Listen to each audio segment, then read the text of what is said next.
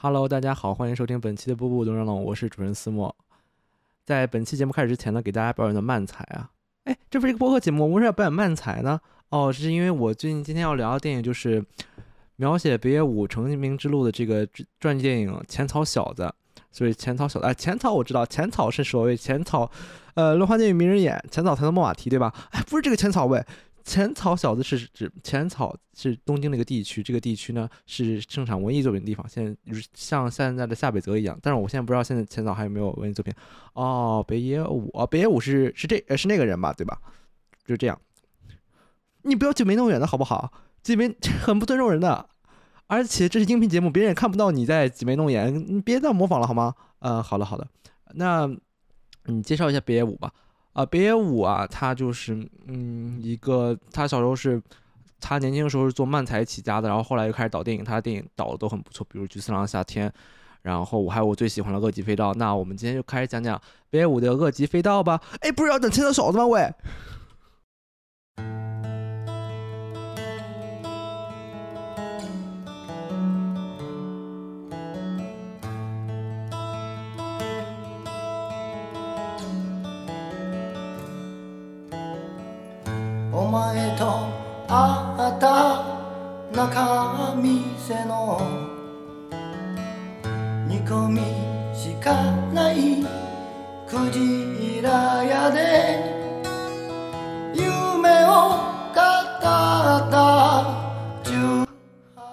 我刚才回听了一下我刚才的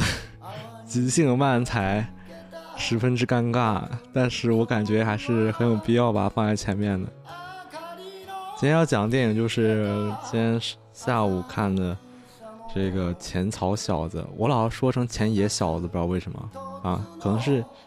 还浅田小子，反正我经常这样说说错，好像就是浅草小子这个电影是讲北野武的成名之路，但是其实主要是讲的是他最开始和他的师傅深田三千郎在浅草这个地方的。他青岛有个剧院叫做法兰西座，在这个剧院里练习表演。然后这个师傅从最开始，他呃电影里啊，其实我对这方面的史实了解的不不多，但是他这个电影是翻拍自北野武他的自己写的自传，就是千野小子这个这个小说的啊，呃自传不能叫小说吧？算了不管了，就是他这个自传千野小子的，然后讲了一些他们年轻时候的故事。北野武他最开始在这个电影里啊，在强调一遍，在这个电呃最开始是在这个剧院做电梯小小哥的，就是他，呃，他这因为在表演场地在二楼嘛，所以说他，呃，每次有人来就要坐电梯，他就是那种招呼人的，不是那种国内的那种，就是坐在那儿的自然按电梯，他是需要在外面迎接人，然后帮人从按电梯，然后按外面那个按键，上下楼那个按键，然后还有里面那个按键也是。然后最开始他师傅并没有感觉很想教他的样子，但是看到他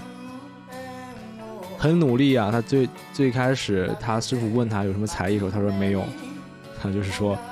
他问他说有什么才艺吗？说我经常去，我对这个 jazz 爵士了解一点。啊说哎爵士你会呃表演什么？他说哦我我只会听。哎这你要做听众吗？这是，反正就是那种电影里。搞这种日式吐槽的很搞笑的，结果反正他们最后还是他师傅最开始在电梯里给他表演一踢踏舞，就让他点燃了在他心目心中的这个表演之火。但是呢，他师傅是一种，他这个他师傅这个人其实和同时 Netflix 出的这个呃之前那个全裸监督的西村也是西村透对吧？他应该叫。然后西村那个人是完全相反的，西村那个人是对未来有错误的规划，就是西村总是觉得未来的话一定都是所有上卫星，然后把什么所有的 AV 都发上卫星，然后这才是未来。但是在这个浅草小子里，他的师傅这个深见呢，他这个人他就是拒绝电视，就是觉得电视。怎么就是对表演艺术的玷污？在看电视怎么能看出来那个表演功底呢？电视都可以录好的，对吧？除非电视直播还是很少的，那录好都可以 NG 的，怎么能叫怎么能建造表演艺术呢？但是他就不准备做这个，而且当时他师傅在做短剧，然后他当时是漫才最火的时候，嗯，然后他最后这个北野武他就想说师傅算了，我我不想做了，不想在这边剧院做呃短剧了。然后因为而且他这个剧院其实是表演脱衣舞的剧院，他师傅和他的很多人那些老头都是来看脱衣舞的，然后。包括之前中间的一个脱衣舞女，呃，一个姐姐也说，大家都是看来看我的胸部的，你们这些短剧只是，只是就是，呃，不太好，就是不是不太好，只是就是过度的，不是重点。结果他，包括他就感觉说的有道理，然后他就跟他师傅提出这个辞呈了，然后就也不辞呈吧，就跟师傅说我不想干了，我想去做漫才。我想去上电视，我感觉上电视才是未来。他其实他嗯，他虽然现在这个辞呈，他其实影片最开始是描写他和他的搭档阿青，然后他们一起在剧场里演出，然后没人就是大家都不看他的的这个场面。但这个时候他其实已经是递交辞呈之后的一个状态了，所以说他这个电影的时间线是各种时间线穿插来的，你可以通过一些人物的状态。来判断他是在哪个时间线，但总体来说有三个时间线，一个是就是，呃，和师傅学艺这个时间线，另外一个是他中年成名的时间线，就是大家电视上他的组合 Two Beat，呃，已经火了的时候的时间线，然后最后有一个老年时间线，然后我现在着重吐槽一下那个老年时间线，那个老年时间线是就是也是最少的一个时间线吧，经常其实总体来说就是最开头影片最开头。最开场是那个老年的时间线，老年的，呃，北野武他被 Q 到，然后走上舞台的一个时间，然后他整个时间连一起，就是他走上舞台，然后他坐车回家，坐他的劳斯莱斯回家，然后坐上劳斯莱斯回家之后，他就觉得，呃，就开始跟他师傅扫墓，就是给他深见三间郎扫墓。哎，那是他家吗？哦，那不是，哦，那呃呃，那是应该就是他师傅的墓园扫墓。去他师傅的墓园扫墓完之后，就想起这些往事了，然后就又去他最开始那个法兰西座那个小剧场，然后最后梦回当时刚开始的时候的一切的样子。然后其实这个时间线是用来煽情的，然后他也成功的做到了，因为我确实当时在看他重回，当时这个长镜头啊，大家都向他跑过来说：“哎，阿五，小阿五，你怎么？”怎么在这？然后什么赶紧去上台了，然后换着服装了，就是这种舞台后台的样子。然后最后他和他师傅上台，然后也是他梦回的是他第一次上台，他师傅临时叫他扮演一个女公关，然后最后他们一起跳出踢踏舞的这个剧情。这个剧情真的很煽情，然后它是长镜头，最后片中这个背景音乐也是就是我开头放的那个千叶小子就背我自己唱的一个音一首歌。这一点真的是蛮让令能令人落泪的，但是，但是呢，他这个北野武他不是请真的北野武来演的，我不知道他是柳柳乐优弥，我不是刘月优弥还是刘乐优弥，我就暂且他柳乐优弥吧。柳乐优弥是演的是年轻版的吧？这个北野武，我不知道是这个是他柳乐优弥做 CG 效果做上去的，还是说其他的，还是其他人做 CG 做上去的，反正他就是一个。CG 的画面，就是而且很出戏，就是感觉是一个就是做的很好的游戏的 CG 的画面，就是他那个脸是真的，我也不知道他的具体在哪，具体是他的神情不太自然，还是说他的 CG 做的建模不太好，就是你能看着感觉到是个真人，但是就是你你也能看出来他是 CG 做的，就是混在这两者混合之间。所以说蛮蛮出戏的，然后就就刚才说到罗乐优弥了，就是觉得他在这个里面演真的挺好的。然后他就是模仿北野武的那些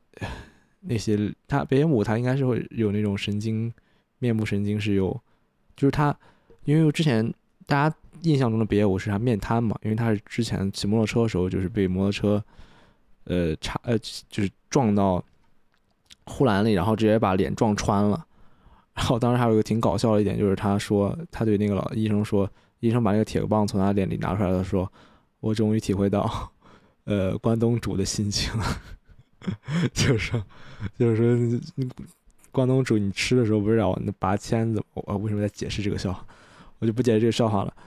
然后他面瘫是面，他是一个他的一个特征，但是呃，他的这个脸抽抽应该是他的就是年轻时候就有的一个状态吧。我当时也以为他只是面瘫而已呢，其实他其实面部神经可能很早之前就有一点问题。然后这个刘乐优弥把这个这个神态模仿的非常好，然后还有那些呃装傻意的那些，就是就是慢才里装傻意的那种夸张动作，他就是让你感觉到他是在表演慢才，而不是表演一个在表在表演慢才的人。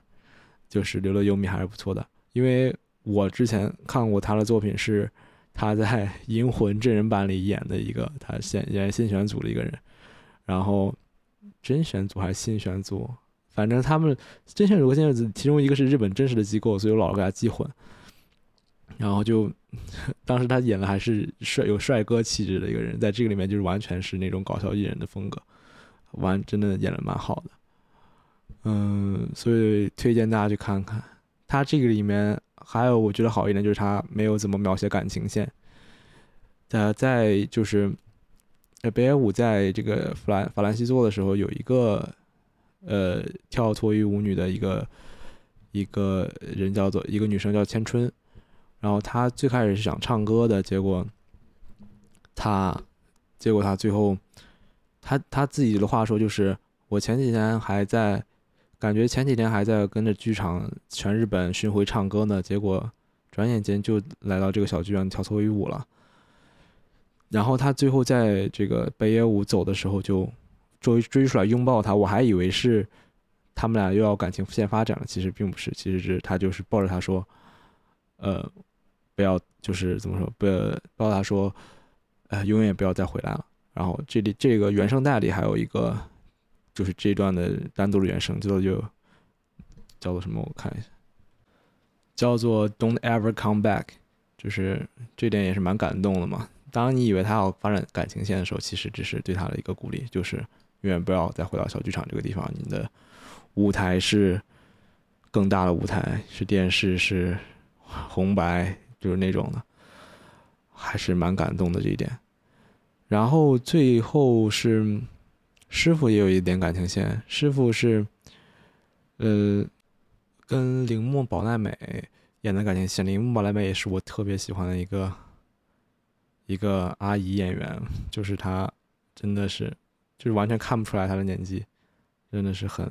很很棒。他也是铃木保奈美演这个角色，也是在这个剧场里跳脱衣舞的一个演员。然后后来师傅这个剧场实在经营不下去，让师傅去。去干了一个车间工，结果就就然后这个呃铃木阿姨就去陪酒，然后最后最后在中年时间线，就是北野武成名之后又去看他师傅的时候，他就看到了就是已经是排位了。然后我合理推测一下，应该可能是就是当时喝酒喝太多了，然后导致生病，然后就去世了。唉，然后最后师傅。看到北野武他成名了，混得很好，然后就，反正他们俩到成名之后，你依旧保持的那种那种师徒之情，因为他们是搞笑艺人嘛，所以他们搞笑艺人有自己的保持师徒之情的方法。比如说当时北野武过来 看他，就是当时他已经得了就是类似于一个美国呃日本的脱口秀大会的一个冠军，他们 Two Beat 这个组合。然后他就把这个奖金全给他师傅，然后师傅说：“你给我拿钱干嘛？”他说：“这是零用钱。”说：“怎么是要徒弟给师傅送零用钱了？”然后他就拿开看一张、两张、三张，然后被我说：“怎么数起来钱了喂？” 就是这种，呃，他们俩就是能不能用这种笑的方法把那种尴尬情节给化开？然后最后，包括在最后，他们师傅。当时就是在北和北野武在这这个送完钱之后，他去吃饭了。吃完饭之后，师傅回家，然后抽着烟就跟这个铃木阿姨的牌位说：“嗯，北野武现在这阿武这小子现在混的可以啊。”然后我就当时就知道他行的。当然他确实对他抱有很大的厚望啊。然后就抽着烟，但是烟就掉到了榻榻米上，然后榻榻米就着了，然后意味着了就就被烧死了师傅。然后 师傅他他最后阿五去他的告呃师傅的告告别会的时候，就也是用这种开玩笑的 以开玩笑的方式来化解悲伤。他就说：“师傅，你迟早要死的，迟你知道死死了是会被火化的，对吧？”你何必还火化自己呢，师傅？还有就是说，不过还有也也是算是有件好事儿。当时火火化火葬场的人给我打电话了，说，呃，既然你已经火化了，那就只收你半价了。哎，太赚了，咱们太赚了。就这种 这种玩笑，让人真的笑。所谓我当时都哭的不行了，然后他这么一说，我当时就就笑的真的是，哎，他们这种搞笑艺人之间。能把所有一切东西都搞笑化也是蛮好的。嗯，我这让我想起来，我之前看到一个网络视频嘛，一个爱尔兰人，他们他他那个小伙子应该是不知道可能出什么事故就或者说生病死了，他还是个年轻人，结果他当时就在死前录了一段音，然后他要求在死后把这个蓝牙音箱吧还是什么放到他的棺材里，然后他就让播别人让让人播放那个录的就是内容就是。哎，快放我出去！还活着呢，你怎么回事儿？我还活着，怎么把我放下来了？就是这种，快让我出去！然后所有的那些来参加他葬礼的人就就开始在笑。我还是希望，我希望我的葬礼也能这样，大家别哭哭啼啼好了。反正我死都死了，也听不到你们的哭了，还不如笑笑，是吧？行吧，今天就好久没录播客了。然后今天是马上要。最后面 final 是周三，周三考完就解放了，就可以放寒假了。但是现在还是没有完全解放，所以暂时小录一个。香草小子很好看，大家一定要去看哦。感谢收听本期的步步等等，我是主任思梦，我们下期再见，拜拜。